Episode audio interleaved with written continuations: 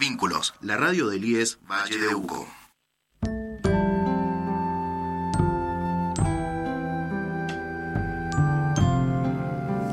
Hola, buen día, ¿qué tal? ¿Cómo están? Esto es Acercando Distancias. Bueno, acá estamos nuevamente en, la radio del IES, del 9015, al cual siempre agradecemos este espacio que nos da. Este, buen día Marilyn, buen día María Rosa, Alfredo Cisterna quien les habla.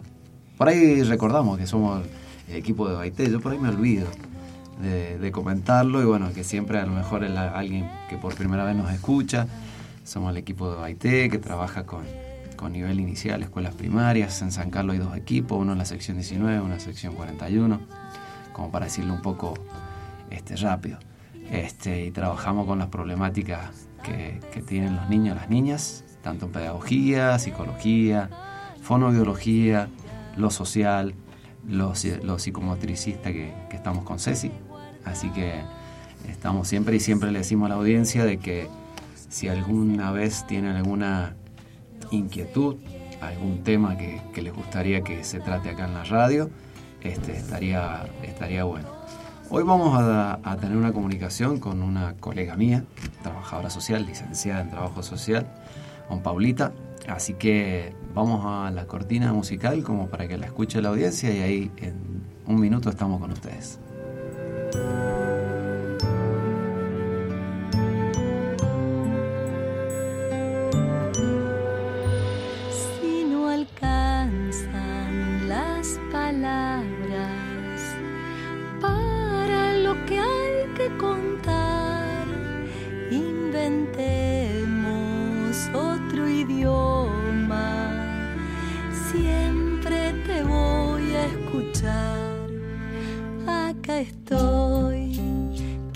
结束了。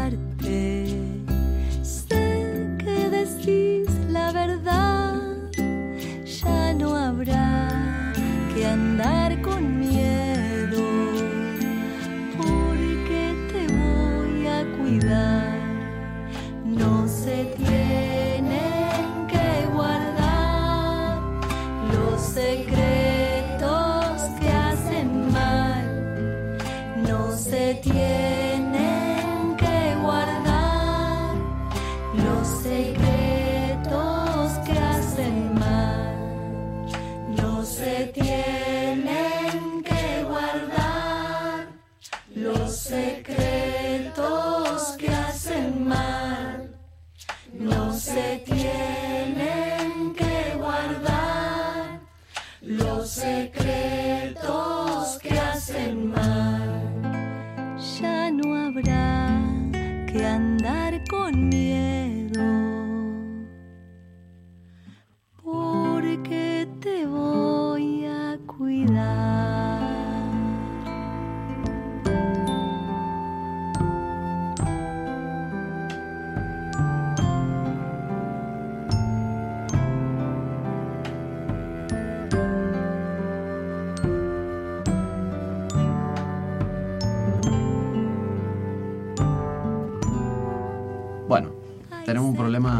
Comunicarnos con, Paula, ya lo vamos a solucionar. Mientras tanto, la idea del programa de hoy es eh, hablar sobre una ley que ya creo que, todo el mundo la... No sé si la conoce en profundidad, pero sí por lo menos la ha escuchado, que es la ley, la 26061, que es la ley nacional, que nos habla sobre los derechos de los niños. ¿Sí estamos ley integral de protección de derechos de los niños, niñas y adolescentes. ¿Sí? Sí. ¿Nos pudimos comunicar? Eh, ahí estamos intentando. Es importante por ahí eh, aclarar de que esta ley es nacional y fue derogada aproximadamente en el 2005 y tiene mucha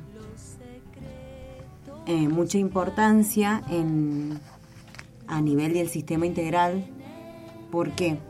Porque considera los, a los niños ¿sí? como sujeto de derecho, ¿sí? Ya no como objeto de derecho, que en otras circunstancias, en otros, digamos, en otros tiempos, en otras épocas, el niño no era tenido en cuenta em, en nada, digamos, en, Era un por ejemplo, en objeto. situaciones, claro, eh, todos decidía el adulto por el niño. Eh, esta ley lo que vino a ordenar fue justamente esto de cómo, cómo el niño tiene protagonismo en, en la vida, digamos, tanto a nivel familiar, a nivel educacional y este es donde se manifiesta todo lo, digamos, varios artículos en donde, bueno, el derecho a la vida, el derecho a la, a la educación, a la salud, este no, nos brinda, ahí nos estamos tratando de comunicar con Paula. Vamos a ver si ella nos puede... Hola, hola, buen día. Hola ¿Cómo Paula, está, buen Paula? día. Buen día. Hola, buen día. Per- bueno, están? perdona al la, aire. perdona la No nos audiencia, perdona la audiencia por la desproli- desprolijidad, pero bueno, eh, esto es lo que pasa cuando estamos en vivo. Estamos en vivo, Paulita. Eh, Alfredo te habla, ¿cómo estás? Buen día. ¿Cómo andás? Bien. No, pasa que no tengo mm, bien el internet acá en la oficina, entonces no puedo atender por WhatsApp. Bien, bueno, estamos acá en la radio del Yes de nuevo cer- 9015, de acá de, de San Carlos, este, la FM Vínculos, y bueno, nuestro programa mm, eh, se llama Acercando Distancias, después si te, te ha- María Rosa a lo mejor te ha contado un poquito de qué trata, pero hoy queríamos comunicarnos con vos para tra- eh, habíamos hecho una introducción sobre el tema de la ley 26061, donde María Rosa estaba dando una introducción. Pero bueno, eh, para que la audiencia te conozca, ¿podrías presentarte dónde trabajás, qué profesión tenés? Sí. Hola, buen día, ¿cómo les va? Mm, yo soy licenciada en Trabajo Social. Trabajo, bueno, hace 15 años en la Dirección General de Protección, específicamente en el ETI, Equipo Técnicos Interdisciplinarios. Eh, y bueno, eh, justamente trabajamos con la vulneración de los derechos de niñas, niños y adolescentes en lo que tiene que ver más que nada, o sea, en un principio trabajábamos o abordábamos todas las situaciones. Actualmente solo trabajamos con maltrato, negligencia grave, abuso sexual de niñas, niños y adolescentes hasta los 18 años. Bien, esto podemos aclararlo que los ETIs están en, en todos los departamentos de la provincia, en el Valle Duco tenemos. Eh, sí, mira, nosotros contamos con efectores en cada departamento. En Tunuyán tenemos acá en, cerca del ANSES. Eh, después tenemos en Tupungato, en Tupungato Centro, y tenemos en Eugenio Augusto, está Leti de San Carlos. Bien, bien. Eh, también teníamos, este, con respecto a la... eh, María Rosa estaba haciendo una introducción con respecto a la ley nacional que Sí. eh, fue sancionada hace, en, en realidad hace pocos años, no, no lleva muchos años, si bien son como más de 15 a lo mejor, pero son pocos años este, que habíamos tenido la ley agote durante muchos, muchos años Muchos, sí. muchísimos años y bueno y ahora tenemos esta ley No sé si podrías decir más o menos eh, brevemente en qué se diferencia una de la otra Sí, eh, mira, la ley de agote está, mm, digamos, se implementa o se sanciona en la época de la dictadura militar. Eh, digamos que esta ley, eh, todo niño que se encontraba en estado de vulneración directamente eran ingresados a hogares, que en ese momento no me acuerdo cómo se llamaban. em, por ejemplo, por pobreza, se intervenía también por pobreza, bueno, por cualquier situación que el niño se encontraba, mm, ya sea por discapacidad, por, por cualquier situación. A partir de la ley eh, implementada en el 2008, eh, ah, y aparte todas las situaciones se tutelaban, todas las situaciones eran judicializadas, pero en el Poder Judicial, no en estos efectores que tratamos de prevenir o promocionar para que estos niños no lleguen a esa instancia. En el 2008 eh, se sanciona esta ley y se comienza a trabajar en, los, en, en la Argentina. Acá en Mendoza eh, se adoptó, digamos, este dispositivo para poder trabajar lo que era fuera del Poder Judicial con equipos técnicos interdisciplinarios que incluyen abogados, trabajadores sociales, psicólogos, eh, bueno, profesionales de distintas disciplinas para poder abordar estas situaciones. Y que, por ejemplo, el hecho de que una familia esté pasando por una situación de pobreza no significa que el niño se va a institucionalizar, ni en el ESI ni en el Poder Judicial. Perfecto. Eh, entonces tratamos de, de que se active el sistema de protección. El sistema de protección son todos, somos todos en realidad. Y eh, con mayor compromiso las instituciones, que son las que mm, las que tienen que poner el municipio, es un sistema de protección. Eh, por ejemplo, en estas situaciones de pobreza tratamos de articular con el municipio para ver cuáles son las necesidades que tiene la familia y trabajar desde ese lugar y que no llegue a, a Leti. Por eso nosotros actualmente trabajamos con situaciones muy graves. Sí, yo creo... Eh, no sé si aclaré un poquito la... Sí, sí, sí, por lo menos creo que ha sido claro y creo que en, en, los, en todos los departamentos, por lo menos en el Valledupco, las situaciones están siendo bastante complejas este, en la que ustedes trabajan y, y, que incluso compartimos mucho nosotros algunos casos. Y creo que fue muy claro esto que dijiste de que todos somos un sistema de protección, todas las instituciones. Creo que tenemos que entender eso para poder ayudarnos, complementarnos y poder dar soluciones a, tantos niños y niñas que están pasando problemáticas graves. Claro, sí. No, y que también la función educativa, el hospital, y digamos que cada uno eh, desde su lugar va cumpliendo la función. Por ahí está en el imaginario que Leti es el que tiene que dar eh, solución o intervención a todo, y no, en realidad la parte hospitalaria, si hay situaciones de salud mental, bueno, tienen que abordar desde ese lugar, en la parte educativa, la deserción, la deserción escolar, por ejemplo. Bien. Ya si la situación se agrava eh, y detectan maltrato y eso, bueno, sí, se articula con el ETI, pero que todos tenemos que funcionar para que para proteger estos derechos de los niños. Bien. Eh, Pablita, te pido que te no cortes, que te quedes en sí. línea. Vamos a ir a, sí. a, Nosotros tenemos una cortina musical, musical que nos identifica. Eh, sí. De. ¿Cómo era Marilyn? Canticuéntico. Siempre Hay se secretos. me confunde. Hay secretos. Este, y vamos una, a. Es una a, canción que habla del abuso sexual infantil. Claro. Este, y, y te pido que no cortes porque me parece que sí podemos llegar a hablar un poquito más de una ley que a lo mejor no se conoce, que es una ley provincial, no se conoce tanto, digamos, eh, que es la 9139.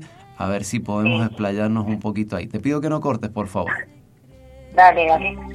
Livianitos que te llevan secretos tan pesados que no dejan respirar. No se tienen que guardar los secretos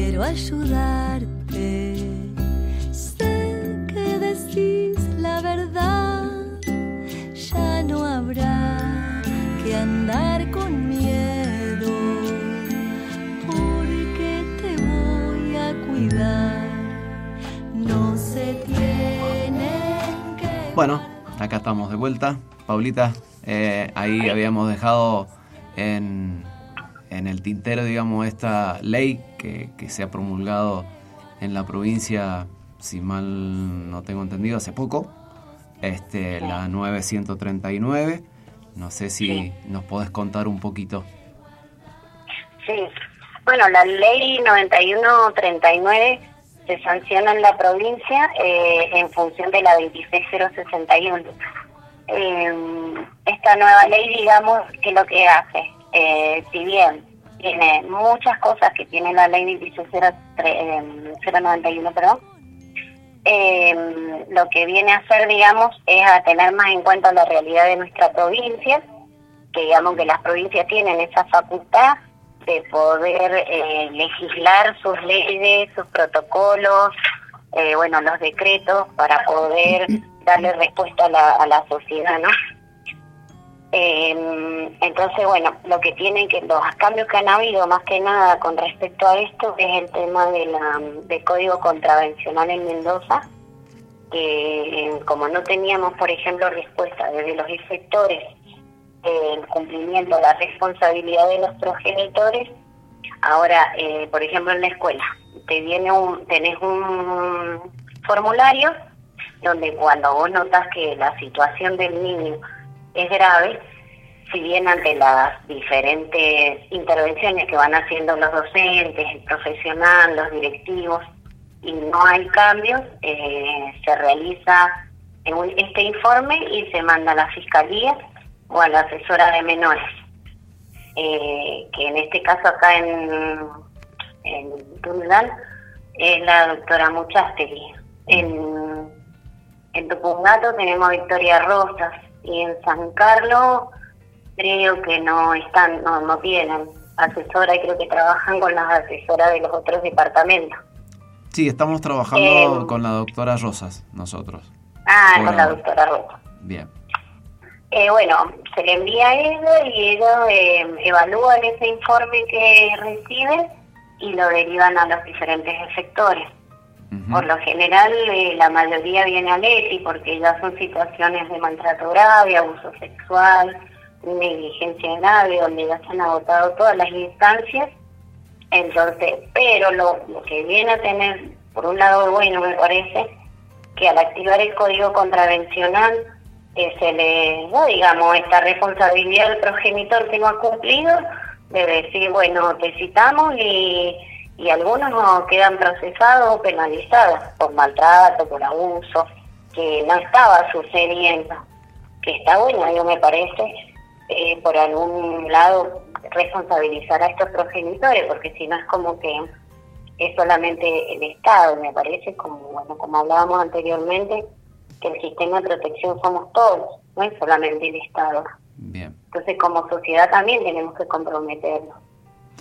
Vendría siendo también como un apoyo a los docentes esta ley, por lo que te escucho, o sea, como una herramienta más que tienen ellos para poder, este, porque digamos, siempre Marilyn tiene una frase que, que a mí me siempre me quedó grabada, que como que es una caja de resonancia a la escuela, este, donde los niños y las niñas eh, plantean todas las problemáticas que viven en su casa, en su vivienda o en el exterior de la escuela. Y en la escuela es donde manifiestan todas esas problemáticas. Entonces los docentes a veces que, que por ahí no saben a lo mejor qué hacer, creo que está bien haciendo una herramienta también como para poder actuar. Claro, para poder activar el protocolo. Y sí, la verdad que sí que ha servido un montón porque eh, convengamos que muchas escuelas no cuentan con equipos técnicos o por ahí el equipo de DOAITE eh, se ve desbordado por muchas situaciones y a veces hay situaciones que no tienen no pueden esperar. Y si justamente el niño eh, que bueno que nosotros como trabajadores sociales sabemos que es un lugar donde los, los niños expresan las problemáticas del hogar o se ven reflejadas del hogar o de los ambientes donde ellos se mueven, ¿no? Y que a veces sí es verdad que el docente no cuenta en ese momento justamente con el apoyo técnico por diferentes situaciones y saben que pueden recurrir a este formulario que lo pueden mandar vía mail, vía que lo pueden llevar personalmente y como que la situación de a partir de ahí se comienza a intervenir porque hay cuestiones que no pueden esperar que son urgentes porque sabemos que ese niño, niña o adolescente está pasando una situación muy grave y que si dejamos transcurrir el tiempo se va complejizando.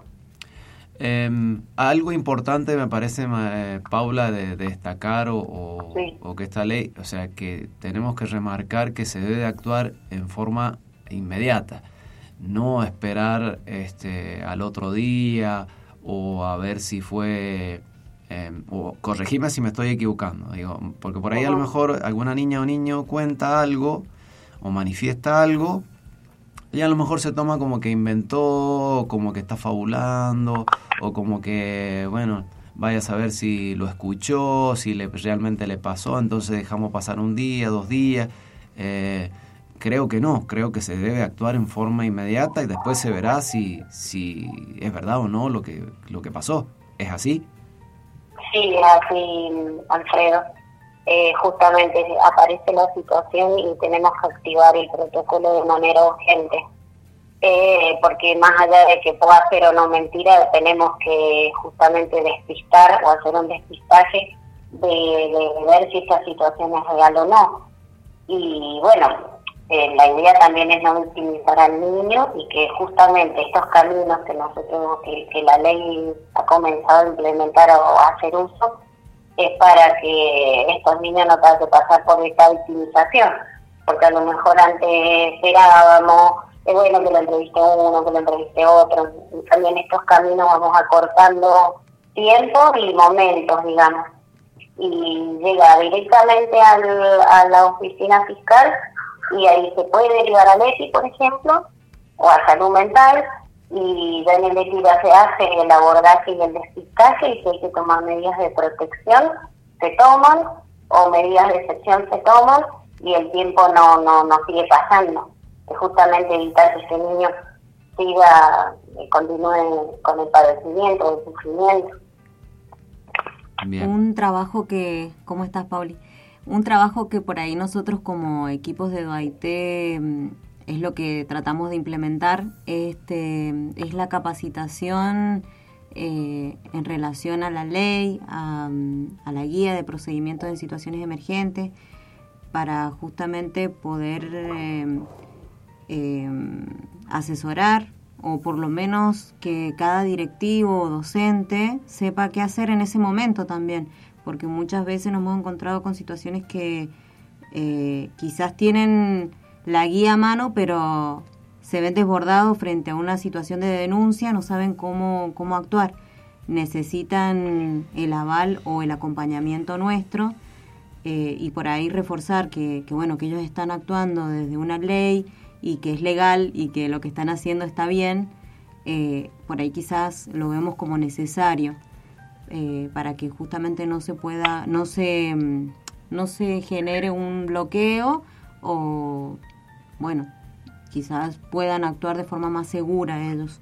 Em, no sé si los chicos... Sí, no, yo lo que, lo que planteo por ahí, lo, que voy escuchando y lo que te voy escuchando, Paula, vos también, es que el docente a veces tiene miedo, o el directivo tiene miedo de hacer la denuncia, porque tiene miedo a la represalia por parte de los padres o por parte del, no sé, digo, padre tutor o persona legal que esté a cargo del niño o de la niña.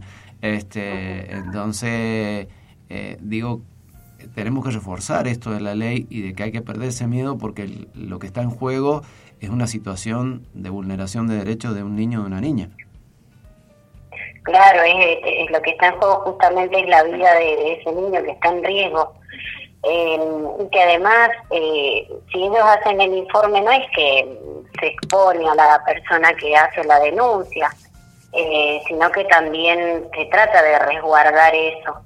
Eh, de hecho, en las entrevistas o cuando los progenitores llegan al lugar, quién la hizo, qué, no, una denuncia, no se da mayores datos. Pero sí es importante que nuestra responsabilidad y nuestro compromiso tiene que ir más allá de todos estos temores. pero sí está esta protección de, la seguridad que se guarda el secreto y en todo caso también contamos con la línea 102 que también se pueden hacer denuncias de manera anónima cuando hay temor o si ha habido alguna o sea, amenaza, eh, porque por allí hay padres que ya antes de que uno pueda poner la denuncia, ellos ya están más o menos sospechando que, que en la escuela se está detectando las situaciones, pues a lo mejor van y amenazan.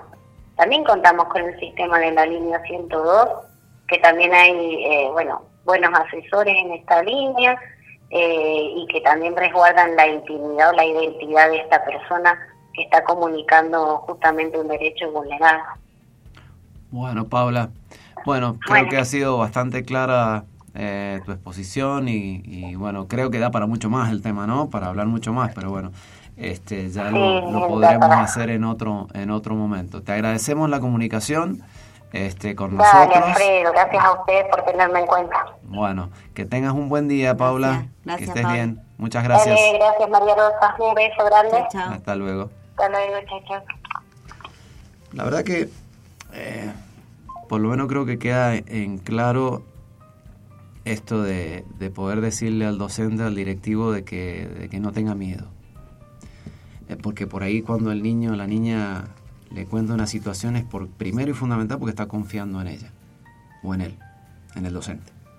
Y creo que eso hay que, priorizarlo. Entonces, eh, ser receptivo de lo que nos están diciendo y poder actuar en consecuencia antes de que pase algo más grave, no esperar. Por ahí es importante aclarar que hay cuando hay una situación eh, de abuso o de maltrato, una situación emergente, que, es cuando nos llaman a nosotros como equipo de apoyo en las escuelas, es importante por ahí eh, aclarar de que hay dos vías para poder, em, a ver, llevar a cabo esta situación. Por ejemplo, porque por ahí pasa que los docentes piensan, eh, se ponen en papel de fiscal, de querer investigar si hay delito o no. Ah, Entonces, no priorizan que el relato, lo que dijo el niño es eso, no hay más, no hay que investigar demasiado, eso se encarga la fiscalía, es la parte de la, del delito, ¿sí? Se investiga ese delito por ese lado.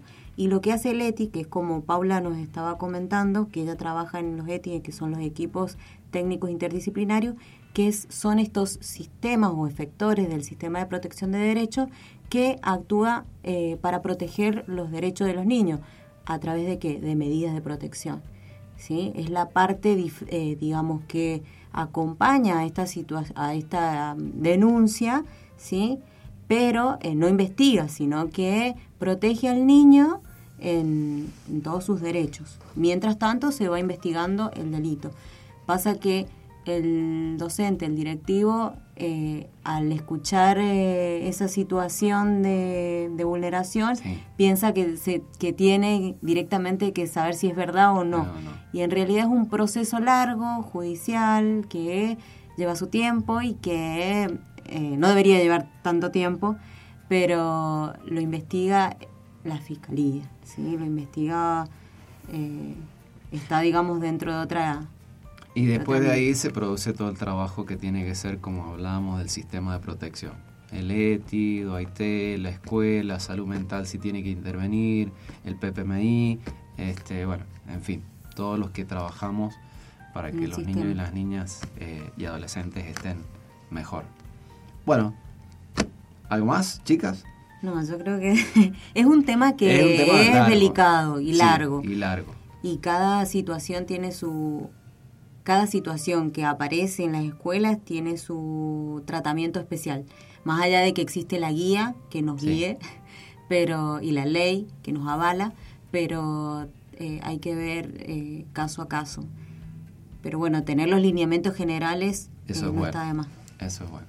Bueno, un programa más de Acercando a Distancia. Agradecemos a Darío, como siempre, nuestro operador, a Lies por darnos el espacio. Así que bueno, esto fue acercando distancias. Los secretos que hacen mal, ya no habrá que andar con miedo, porque te voy a cuidar.